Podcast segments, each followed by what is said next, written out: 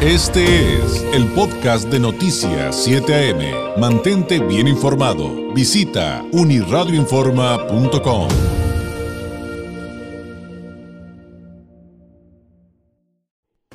En Noticias 7 AM presenta el comentario nacional con el periodista y analista Carlos Álvarez.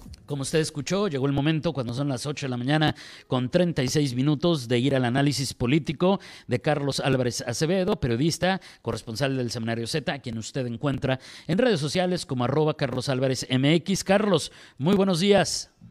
Buen día, David, ¿cómo estás? Muy bien, muy bien. Aquí escuchando a los diputados federales todavía esta mañana respecto a lo sucedido ayer con el tema de la reforma eléctrica eh, ¿Tú cómo la viste? ¿Qué traerías a, cuenta en tu análisis del día de hoy, Carlos? Pues dice Mario Delgado, David, te acaba de explicar hace unos momentos que buen día para todos, excepto para los traidores a la patria. Para esos no, dice. Bueno. Mira, y estaba escuchando tu resumen, y yo creo que los fétidos olores que provienen más bien de la boca de algunos que, pues, que acusan a traidores a la patria, a los mexicanos que defienden los intereses del país, David. Y mira, te voy a decir ¿Quiénes sí son traídos a la patria? No sé si tú recuerdas en el auditorio a un tipo que se llama Leonel Godoy.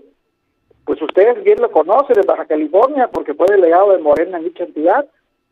También saben que con él como gobernador comenzó la violencia en Michoacán y ahora estuvo en el pleno de San Lázaro ayer como uno de los principales operadores de Morena, malos operadores por cierto.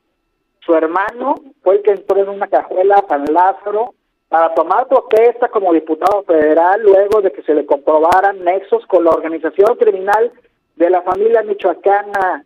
Así las cosas, David. Y mira, no sé si también recuerdan allá en Baja California que el 28 de marzo del 2020, de gira por el Estado, por dicha entidad, el presidente López Obrador hizo una parada en el Parque Eólico La Rumorosa, ubicado en el municipio de Tecate, instalado para supuestamente cubrir la necesidad de alumbrado público de Mexicali.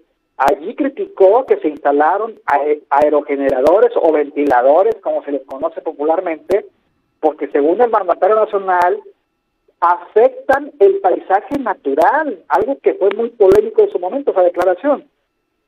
Y bueno, ahora viene a decir el presidente que durante su conferencia mañana de este día, que los legisladores que votaron en contra de esa iniciativa de reforma energética en San Lázaro lo hicieron sin proponer argumentos, pero los argumentos del presidente son los mismos.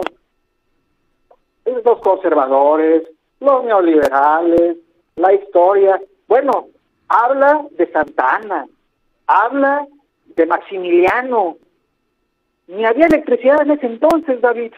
O sea, de esa magnitud estamos hablando del debate político en este país. Él habla de la historia, pero la historia no contempla esos argumentos.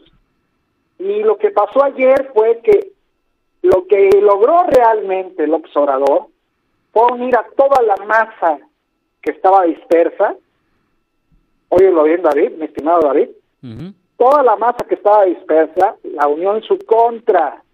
Y ahora sí corre el riesgo de perder la presidencia de la República. Oye, eh, pues eh, yo lo sentí, no sé tú, digo, adicional, y a lo mejor me van a decir, ay David, te vas a superficialidades. Pero no, no, no creo que sea tan superficial lo que voy a decir, porque tú ya trajiste muy bien los temas a cuenta, los más importantes, los más relevantes. Pero ahora sí lo percibí enojado. Ya ves que otras veces así como que medio trata de esconder su discurso de, eh, de, de, que algo no le salió como quería, con, con, este, con risas, a lo mejor con sarcasmo pero hoy en la mañana como que sí lo escuché muy enojado y, muy más todavía que antes, eh, más eh, todavía álgido con el tema del discurso que divide. Entonces, todo esto creo que suma a, todo esto que acabas de narrar, Carlos. Pues claro que está enojado, David, porque mira, su este, iniciativa o la LIE que se, que se apenas se discutió en la Suprema Corte de Justicia, que declararon inconstitucional, o constitucional, perdón, pero que fue por cuatro, cuatro votos de los ministros, que por cierto anduvo cabildeando el secretario de Gobernación en la Corte, lo que es inédito, cuatro votos, pero votaron los ministros por temas y no por artículos de la ley. Ojo con esto. Con una, con una nueva discusión, si se vota, que algo fue algo muy anómalo lo que sucedió en la Corte, si se vota por artículos, la reforma a la ley eléctrica que se habla principalmente del despacho de energía para los para la CFE, eh, en favor de la CFE y en detrimento de los particulares, si se vota de esta forma, la LIE se va a volver inconstitucional, lo que tiraría otra vez la toda la política pública eléctrica que pretende la cuarta transformación. Y entonces se regresaría de facto a lo que vivíamos con la reforma energética que se promulgó en 2013, que ahora se acusa que los diputados y senadores recibieron moches.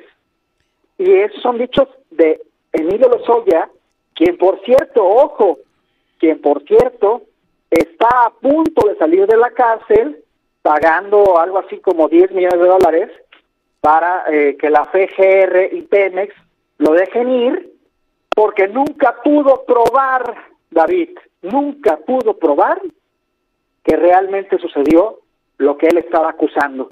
Entonces, el presidente claro que está muy enojado porque además sus operadores políticos de Morena han sido incapaces de lograr lo que él ha pretendido. Mira, el domingo pasado apenas tuvo otra derrota, otra derrota con la revocación de mandato.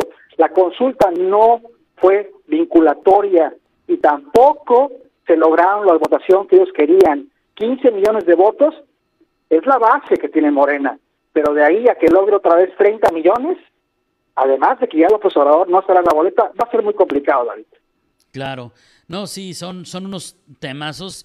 Además, digo, también hay que considerar que son temas complejos. Es bien difícil que un ciudadano de a pie entendamos a fondo lo que significa una reforma como, eh, la que se propuso y que, finalmente no pasó. Y para cerrar, Carlos, te preguntaría, ¿y ahora qué viene? Porque pues ahora sí que van, eh, híjole, y voy a citarlo porque para no equivocarme, que llevan al Pleno el día de hoy para urgente resolución, pues esta reforma a la ley minera, eh, con especial pues em, dedicatoria al tema del litio.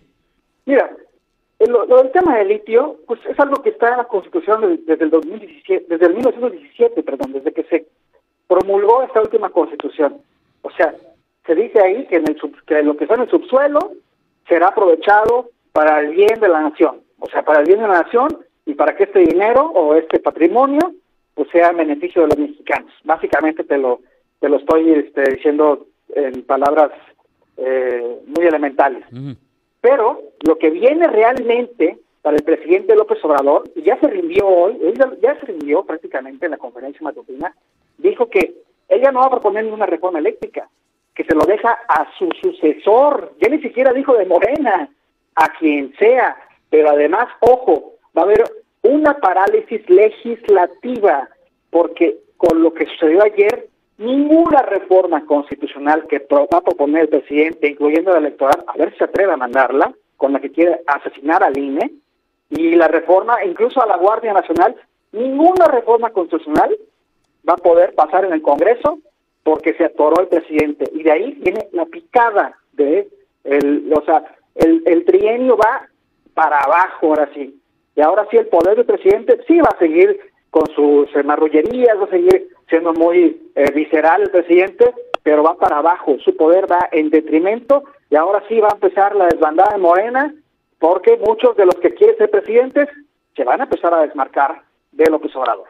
Ayer publicaba Luis Carlos Ugaldi, hoy termina el obradorismo, todopoderoso, López Obrador seguirá siendo popular, poderoso y estridente, y estridente, pero cada vez más acotado. Coincido plenamente con Luis Carlos Ugaldi. Carlos, te mando un abrazo, muchísimas gracias, nos escuchamos el próximo lunes. Abrazo, David. Gracias. Gracias. Es el periodista Carlos Álvarez Acevedo con su análisis político de cada lunes. Él es además corresponsal del semanario Z y usted lo encuentra en redes sociales como arroba Carlos Álvarez MX. Este fue el podcast de Noticias 7am. Mantente bien informado. Visita unirradioinforma.com.